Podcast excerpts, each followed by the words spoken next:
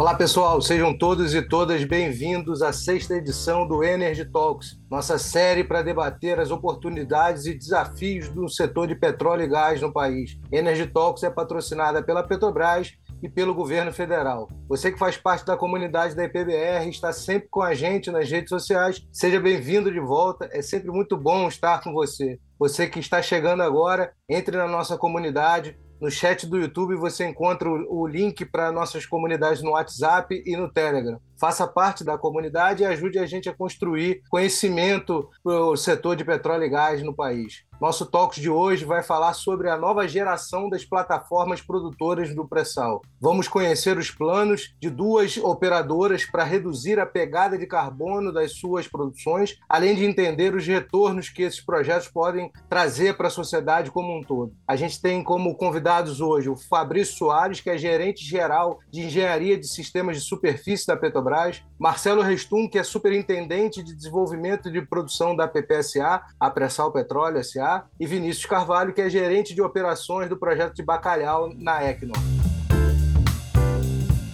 Para começar, então, vou passar a palavra para o Fabrício. Boa noite, Fabrício. Obrigado por estar aqui com a gente. Boa noite, Felipe. Boa noite a todos que estão assistindo a gente. Boa noite aí também ao Vinícius, da Ignora, ao Marcelo, da PPSA. Então é uma satisfação aqui poder falar um pouquinho aqui, né, da nossa visão aqui de, de carteira de FPSOs, né, e falar um pouco da nossa visão na Petrobras sobre o futuro das unidades. Então, assim, a gente, antes de falar um pouco da nossa visão do futuro, né? É importante a gente olhar pelo retrovisor aí, olhar o passado, aí, os, os, últimos cinco anos, né? Nós tivemos aí nesses últimos cinco anos 12 novos sistemas de produção, né? Que a gente colocou em operação e eles hoje representam aí cerca de 50% do que nós produzimos hoje, né? Do volume aí de 2,74 milhões de barris de óleo equivalente por dia, né? Então isso se traz bastante orgulho aí para a gente do resultado do trabalho, é, mas tivemos vários desafios, né? Nessa jornada, desafios técnicos, desafios é, de contratos. Então, todo esse processo aí de aprendizado, a gente incorporou né, as lições aprendidas na carteira que a gente tem aí pela frente. Temos aqui os direcionadores né, na implantação dos projetos novos de desenvolvimento da produção. Basicamente, é a maximização do valor econômico desses projetos, das operações e calcado no aumento da eficiência operacional.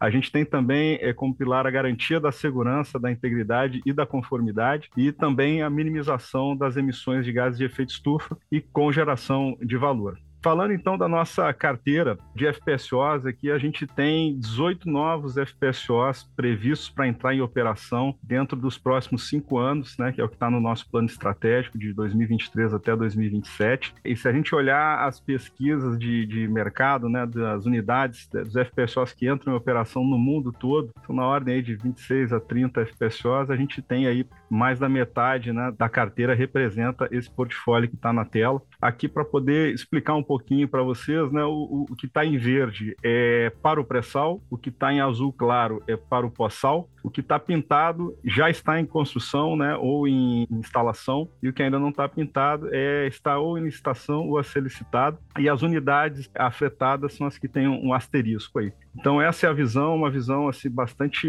relevante assim no momento aí de, de mercado competitivo, né? Então isso mostra que a gente tem aí com essas unidades todas que estão pintadas aí já assim, os contratos assinados, né? E as unidades em, em construção, né? Ou já interligação. E aí falando um pouquinho também além de 27, né, nós temos também em licitação aí que colocamos no mercado em dezembro do ano passado as unidades por excedente da seção onerosa de Atapu e de Sépia, né, que são a P84 e a P85, que é o projeto que a gente chamou aqui de All Electric, né, que embarca o que a gente entende aí de melhor aí para poder reduzir as emissões de gases de efeito estufa. Ah, e desculpe comentar aqui também, né, a gente tem um projeto aqui em cinza, que é o BMC 33, ele tá, ele aparece no nosso portfólio, é um projeto não operado pela Petrobras, né? É o projeto operado pela Equinor e também a, a gente representa aqui no nosso portfólio. Bom, e o que está por trás né, desse portfólio? Então a gente tem todas as lições aprendidas, seja na concepção das unidades, no projeto das unidades, na contratação, construção, no comissionamento. Então, todo esse, esse aprendizado das unidades anteriores do pré-sal foi incorporado aqui para que a gente tenha um menor tempo de rampa de produção né, e maior eficiência operacional e reduzindo, não só aumentando a produção mais rápido, mas também reduzindo aí as emissões de gases de efeito estufa. Temos também aqui o conceito de padronização de projetos e em projetos. Vou voltar um pouquinho nesse ponto mais para frente. A qualificação né, dos fornecedores que estão trabalhando conosco aí na implantação desses projetos e ouvimos também bastante o mercado para poder trazer um maior alinhamento de interesses contratuais entre a visão da Petrobras e a visão do mercado que nos atende. Bom, dando um pouco de, de enfoque aqui nas unidades que a gente tem para esse ano, né? Das 18 unidades, a gente tem essas cinco que vão entrar em operação nesse ano. Então, dando um pouquinho de destaque aqui, a gente tem a P71 que estava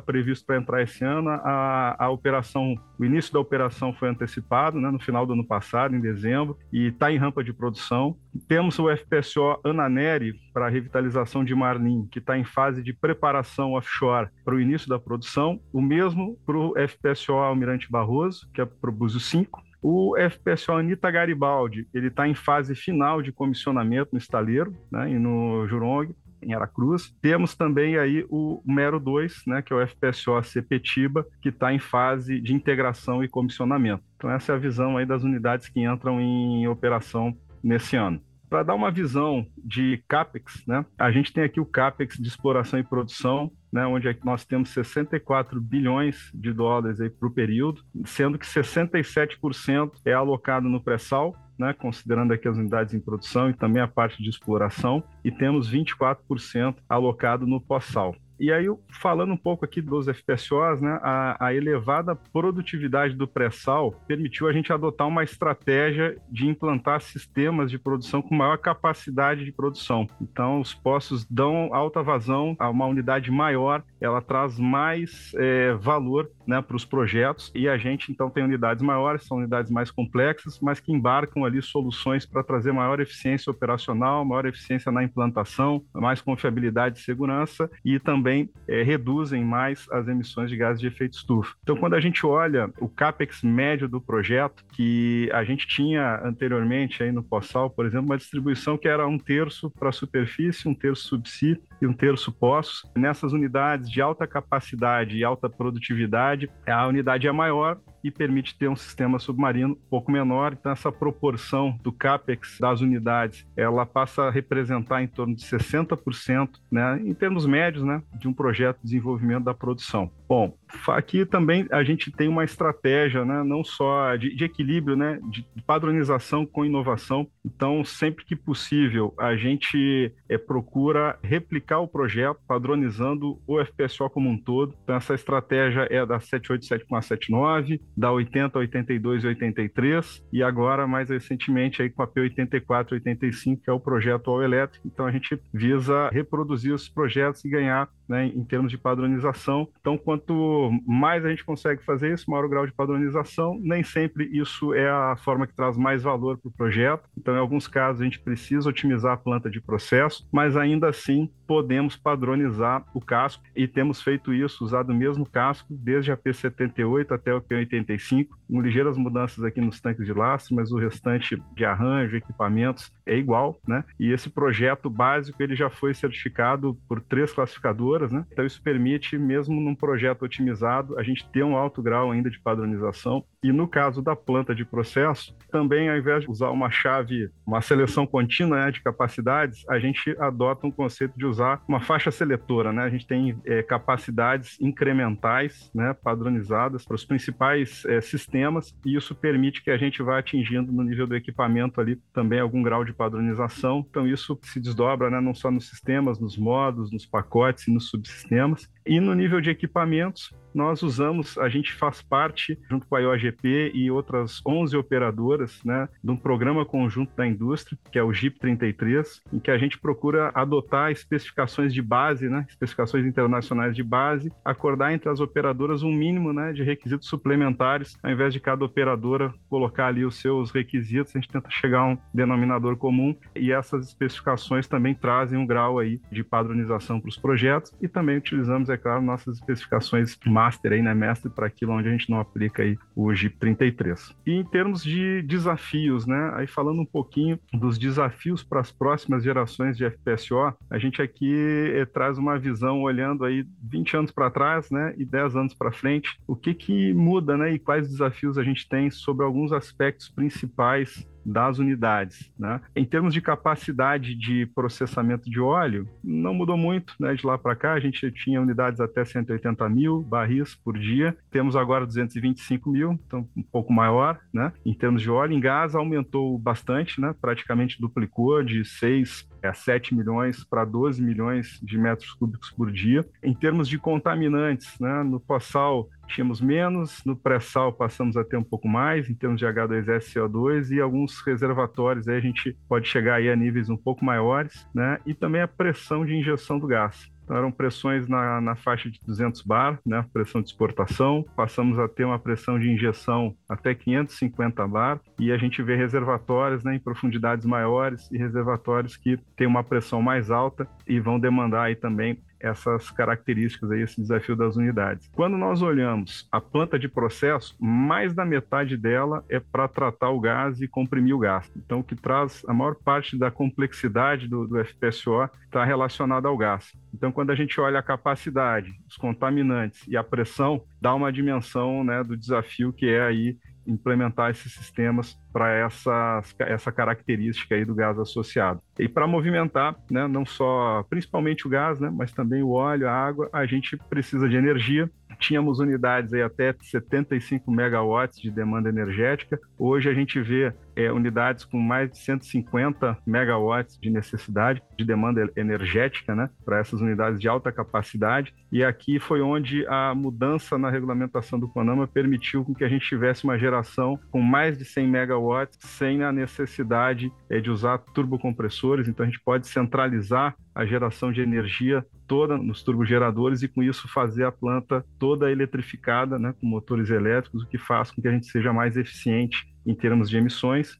e a gente vê aqui né, que a gente tem, vem tendo unidades cada vez com um nível menor, quando a gente olha o full life, né, toda a vida útil das unidades, com redução crescente aí de quilos de CO2 equivalente para o barril de óleo equivalente. E tudo isso, né, assim, a, essa complexidade, a demanda energética né, e as soluções que a gente tem de redução de emissões trazem mais complexidade e ela se traduz em, em peso, né, peso do, da planta de processo. E a gente vê que a cada década as unidades elas vêm aumentando né, de complexidade de peso. Então, a gente tinha aí de 10 a 15 toneladas, hoje estamos falando de unidades com 40 a 60 mil toneladas de peso seco em topside e mesmo unidades maiores, com mais produção, né, a gente ainda traz aí mais eficiência operacional e mais eficiência aí no tratamento das emissões. Bom, pessoal, queria agradecer aqui, né? A apresentação aqui é essa, fico à disposição aí para responder aí qualquer dúvida aí que vocês tenham. Obrigado pela sua gentileza de estar aqui com a gente hoje, muito bacana a sua, sua apresentação. Vou passar a palavra agora para o Vinícius Carvalho, da Ecnor. Vinícius, obrigado também pela gentileza de estar aqui com a gente essa noite, quer dizer, manhã para você, né? Você está em Singapura. Boa tarde, Felipe. Boa tarde aos colegas do, do painel. Obrigado pelo convite de apresentar um pouquinho aí do trabalho da Equinor, de um, dos projetos da Equinor, no caso é o projeto Bacalhau, no qual eu trabalho, que é um pequeno universo de todo esse contexto aí colocado pelo Fabrício. Vou pegar o gancho na apresentação dele para discutir alguns tópicos que a gente tem aqui sobre bacalhau. Então, eu vou falar especificamente do, do projeto de Bacalhau. É um projeto que também é no, no pré-sal, na Bacia de Santos, 185 quilômetros do litoral, uma lâmina d'água, uma água ultra profunda, 2.100 metros. A gente tem é, uma razão gasóleo de 330, uma alta pressão de reservatório. Aí esse reservatório ele é um pouco fora da curva, o que do ponto de vista de é, produtividade é excelente, mas claro que traz desafios para o ponto de vista das instalações, tanto submarinas quanto do FPSO em si. É um fluido que também é um pouco fora da curva em relação ao fluido típico no pré-sal, porque a gente tem uma, uma quantidade desprezível de contaminantes, por exemplo, CO2 e H2S, é um campo que vai ser desenvolvido com 19 poços, sendo 11 produtores, 4 injetores de gás e 4 injetores de água. A estratégia de recuperação é com injeção uh, total do, do gás. A gente usa esses quatro injetores para aumentar o fator de recuperação. e são poços típicos também do pré-sal com, com altas vazões. O nosso layout subsia é um pouco diferente também, porque a gente usa loops de produção e raízes rígidos. O que é mais comum é o uso de raízes flexíveis, um riser por poço. No nosso caso, a gente tem um layout diferente que diminuiu o número de, de rises e a gente tem é, loops de produção com três ou quatro poços em cada loop os risers chegando é, é, um loop, então são dois risers conectando o loop à, à instalação do, do topside. Esse FPSO ele tem a capacidade de 220 mil barris por dia de processamento de óleo, então está no topo ali daqueles limites ali mostrados pelo, pelo Fabrício. A gente vai comprimir 15 milhões de metros cúbicos de gás por dia, e para a injeção do reservatório é uma compressão a 750 bar, então uma pressão alta injeção de água do mar de 240 mil barris por dia para ajudar o, o, fator de recuperação uma boa capacidade de estocagem, né? Porque com altas vazões a gente precisa garantir o, o escoamento, o offload, então precisamos ter um, ter um bom buffer ali no, no FPSO. 50 mil toneladas de peso seco o topside. E o casco é um casco novo, construído do zero, 87 mil toneladas. É um, é um casco bem grande também. Ele é spread moored, ou seja, são quatro jogos de cinco amarras. Né? Nessa pressão de, de injeção, é, não é possível se usar turret por causa do swivel. E o projeto tipo realmente é o amarras spread moored. Então, falando um pouco assim de, de o que, que a gente está colocando de, de novo, pelo menos novo para a Equinor. Em primeiro lugar, para redução das emissões de gás de efeito estufa, a gente vai colocar uma planta de geração de energia elétrica e vapor usando ciclo combinado. Isso aumenta muito a eficiência do uso da energia do gás. Então aqui você está vendo o módulo, vocês estão vendo o módulo típico. Teremos dois módulos como esse, em que a gente tem duas turbinas a gás um gerador de vapor, que é essa estrutura mais alta, são 35 metros de altura o módulo, isso equivale a praticamente um, um prédio de 12 andares. E esse vapor gerado ele é usado para a geração de, de energia elétrica numa turbina a vapor e também como é, é, fluido de aquecimento do processo. É flexível, a gente pode é, mudar o direcionamento dependendo da demanda, ou jogar o vapor mais para a planta de processo ou mais para geração a nossa capacidade instalada aí, contando tudo, é por volta de 120 megawatts com as turbinas a gás a vapor. Temos dois módulos como esse. Então, de certa forma, isso não é novidade para plantas onshore, termoelétricas, mas para offshore, normalmente se tem só ali o, as turbinas a gás e o recuperador de calor para esquentar a água para meio de aquecimento do processo. Então está sendo um projeto interessante aí a gente é, ter esse módulo. Esse módulo fez com que a gente colocasse a emissão de bacalhau abaixo de 10 quilos de CO2 por barril produzido. Um outro ponto eu acho que é interessante destacar, vamos implementar várias ferramentas digitais para os operadores de campo e planejadores. Uma delas é o que a gente chama de o gêmeo digital, que a gente tem um modelo 3D em que em terra você consegue passear pela plataforma, quase como se estivesse embarcando para fazer o planejamento de um trabalho, é, trabalhar em conjunto ali com, com o pessoal de bordo. E é, nós temos também tablets com a gente tem a rede sem fio nas áreas industriais no projeto de bacalhau. Isso permite com que o operador de campo use várias ferramentas no, no tablet. Um tablet para áreas classificadas pode ser usado em qualquer área do, do, do FPSO e ali você pode ter, por exemplo, um fluxo simplificado ou digitalizado, por exemplo, da permissão de trabalho. O operador pode abrir notificações para manutenção, anexar fotos, pode dar retorno ali em ordens de trabalho. Então, isso aumenta muito a eficiência do trabalho da mão de obra a bordo. Isso é extremamente importante nessas unidades grandes devido ao, ao, volume de trabalho. Então, essa questão da deficiência do, do da rotina diária é, a gente enxerga como extremamente importante. E fica muito fácil também conseguir suporte do pessoal de terra. Tem esses óculos, por exemplo, como HoloLens e outras, é, e outras tecnologias. Com uma câmera ali, o operador consegue conversar com alguém de terra e mostrar, e um vendedor em terra pode dar um suporte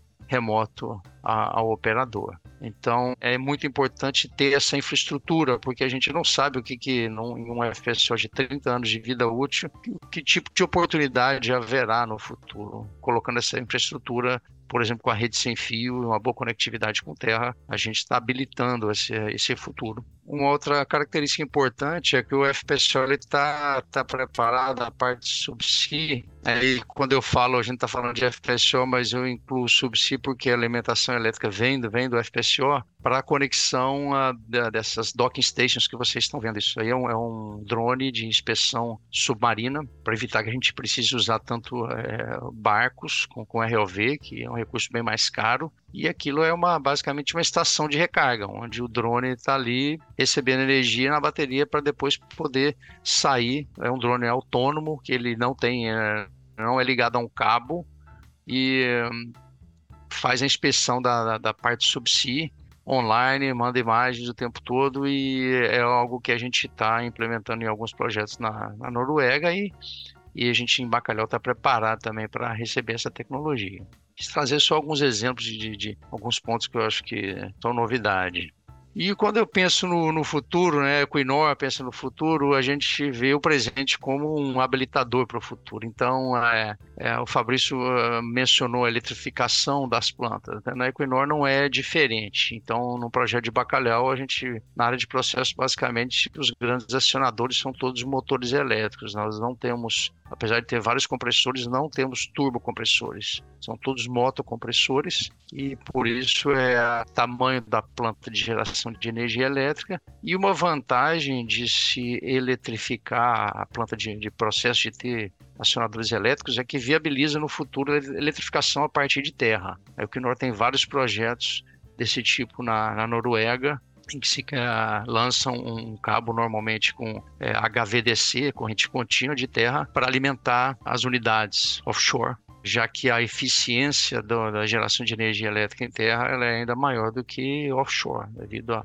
tamanho dos equipamentos, a escala, além de né, possibilitar você ter também energia renovável alimentando a, as plataformas. Então, esse é um, é um, é um efeito colateral muito positivo da eletrificação das plantas de processo. A gente vê também, devido ao peso que o topside, os nossos projetos estão tendo, que em algum momento eh, é possível que se precise fazer uma migração de equipamentos de superfície para o leito marinho, compressão, separação. A Equinor tem vários projetos de pesquisa e pilotos com, com esse tipo de transferência, de colocar mais equipamentos no, no, no leito marinho, devido à segurança, peso, integridade, é mais fácil você gerenciar a corrosão de algo que está dentro da, da água do mar, por incrível que pareça, do que do lado de fora da atmosfera, mas é, esse é o fato. E corrosão no longo prazo, claro que é uma preocupação para a integridade. E a gente vê também a tendência de equipamentos subsea, árvores de Natal e similares, manifolds, com acionamento 100% elétrico.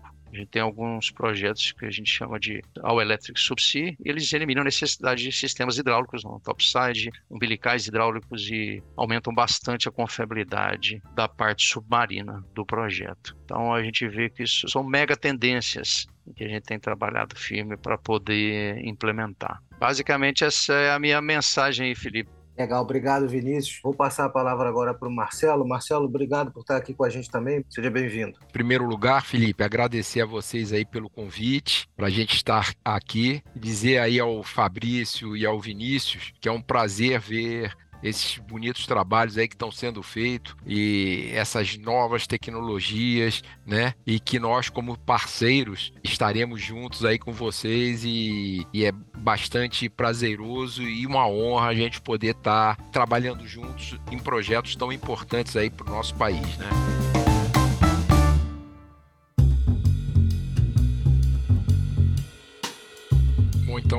Pré-sal, petróleo, que é a PPSA. Só para a gente ter uma ideia, as áreas de atuação da PPSA, nós trabalhamos na gestão dos contratos de partilha da produção, representamos a União nos acordos de individualização da produção, e aí é quando a gente, as jazidas extrapolam aquela área que está contratada, seja uma concessão, uma cessão onerosa ou um contrato de partilha, nós representamos a, União nesses acordos que são feitos aí com as empresas. E tem uma área que cuida da comercialização dessa parcela de óleo e gás que pertence à União. A missão nossa é maximizar os resultados econômicos para a União. Aí eu vou falar um pouco agora sobre a gestão dos contratos de partilha da produção, só para dizer como é que isso se insere aqui no nosso dia a dia e depois traduz em valores e em receitas, em volumes de petróleo e gás que serão receitas para a União e já estão sendo. Então, só para a gente ter uma ideia aí do ciclo da partilha de produção,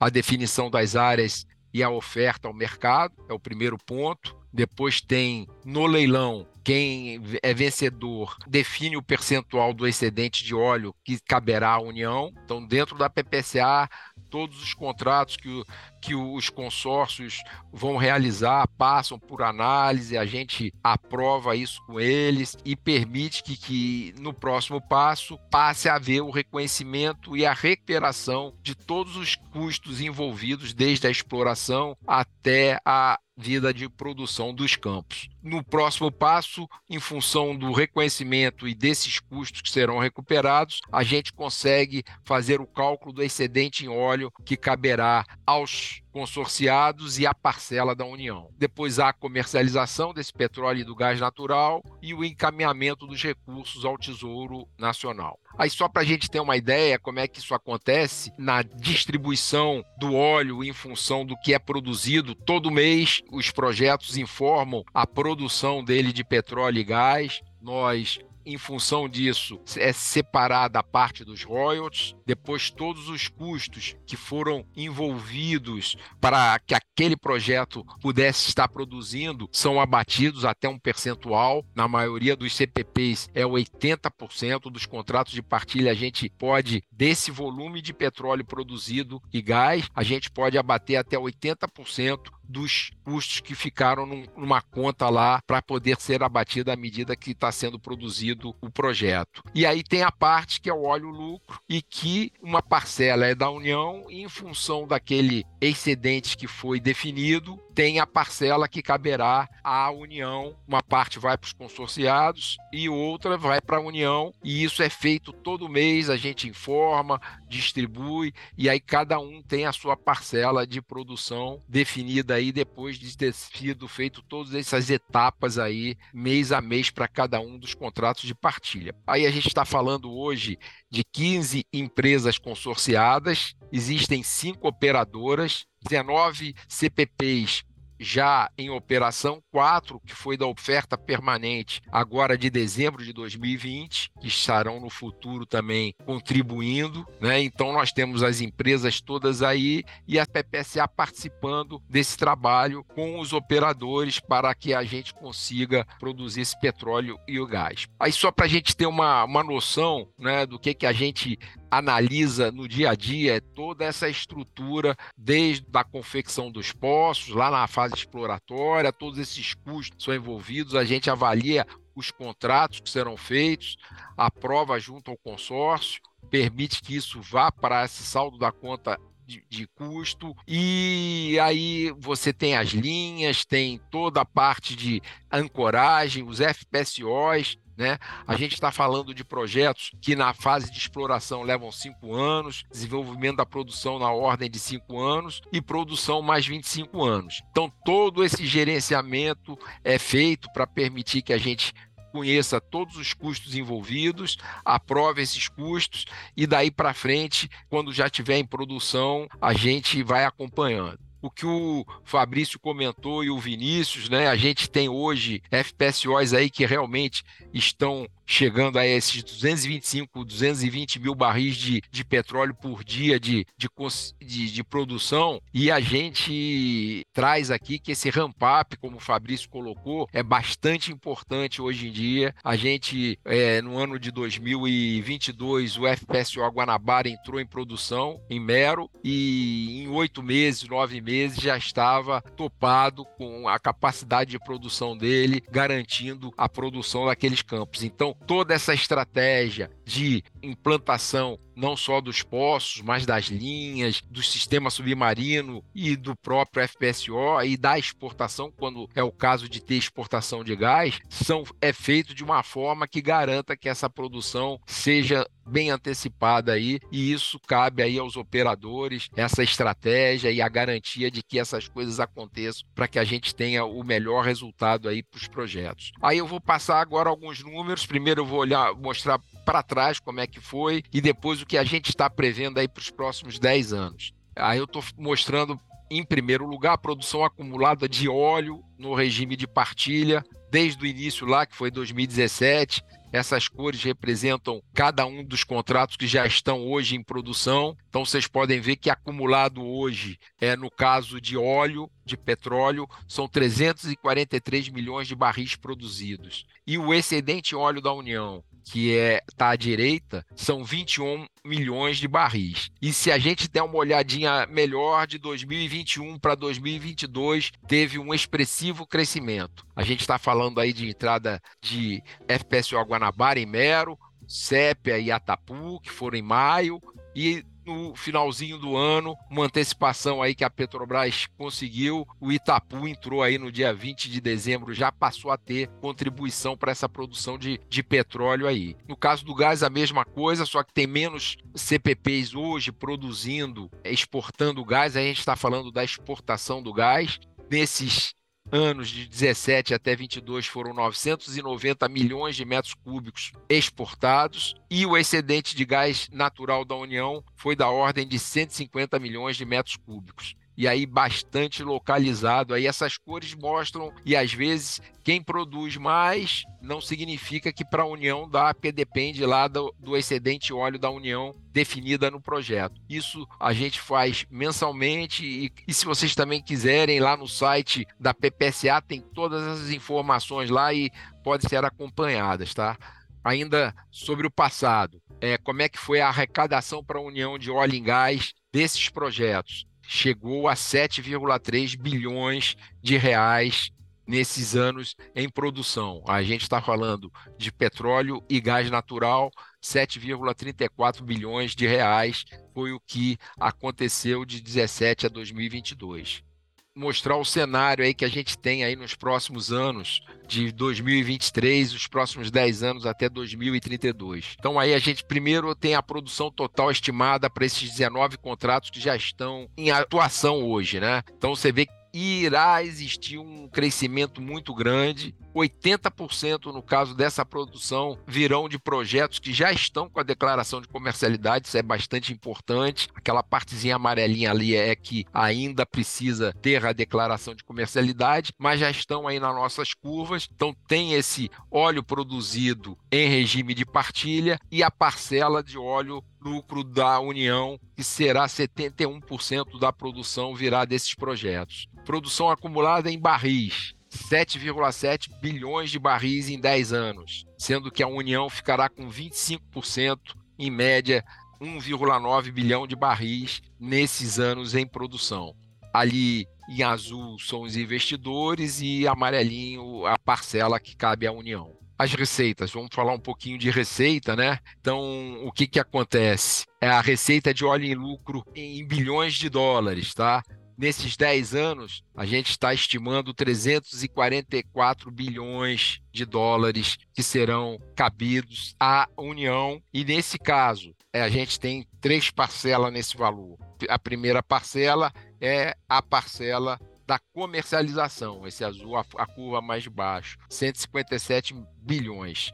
100 bilhões virão de royalties e os impostos são os 887 bilhões. Então é bastante representativo o que só esses contratos no pré-sal nos dará nesses próximos 10 anos aí. Uma ideia de investimentos, né, também serão 72,5 bilhões de investimentos entre 23 e 32 número de FPSOs da, na ordem de 21 nesse período e poços, 319 poços. É importante aí para o país que gera riqueza e empregos, né? Então a gente sabe aí do valor que tem esses 72 bilhões em investimentos nesse período. E aí só uma ideia de como está nesses CPPs que a gente já está em produção, o que está previsto entrar. Então a gente tem Mero aí, o mais 2022 entrou o Guanabara, agora tem mais três para entrar em 23, 24 e 25. Búzios, já em 23 já vai ter uma unidade, depois em 24 já vem uma de 225 mil barris, depois em 25 duas de 180 e depois vem as três seguintes Búzios 9, 10 e 11, unidades de 225 mil barris de produção de petróleo, no caso de Búzios.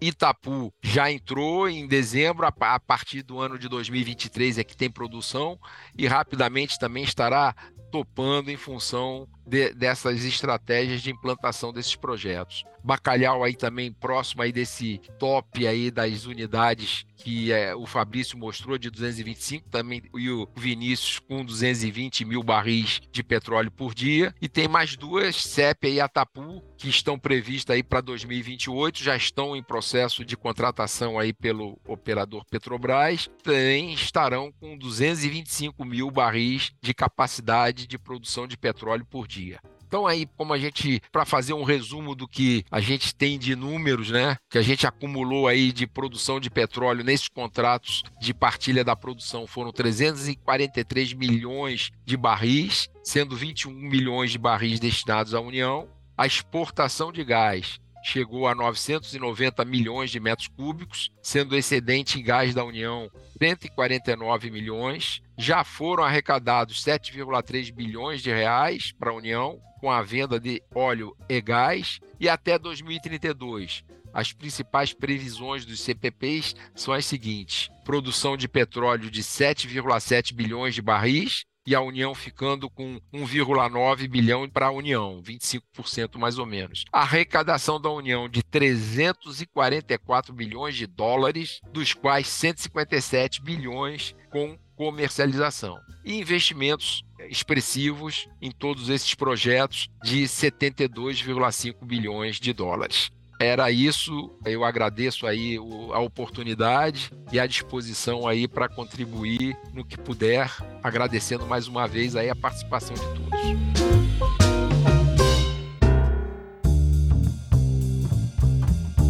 Pessoal, pelo avançado da hora, infelizmente não vai ter tempo para fazer a sessão de perguntas e respostas. Eu agradeço aos nossos convidados que estão aqui com a gente hoje, ao Marcelo, ao Fabrício, ao Vinícius, que abriram espaço na agenda para estar aqui com a gente, mas conta do avançado da hora, não vamos ter tempo para perguntas e respostas. Mas a gente vai tentar trazer e levar as perguntas que vocês deixaram aqui no chat do YouTube para as assessorias das empresas para que elas possam responder as questões que foram colocadas por você. Muito obrigado. Até a próxima. Energy Talks volta no próximo mês. Um abraço. Este podcast foi editado pela Maremoto.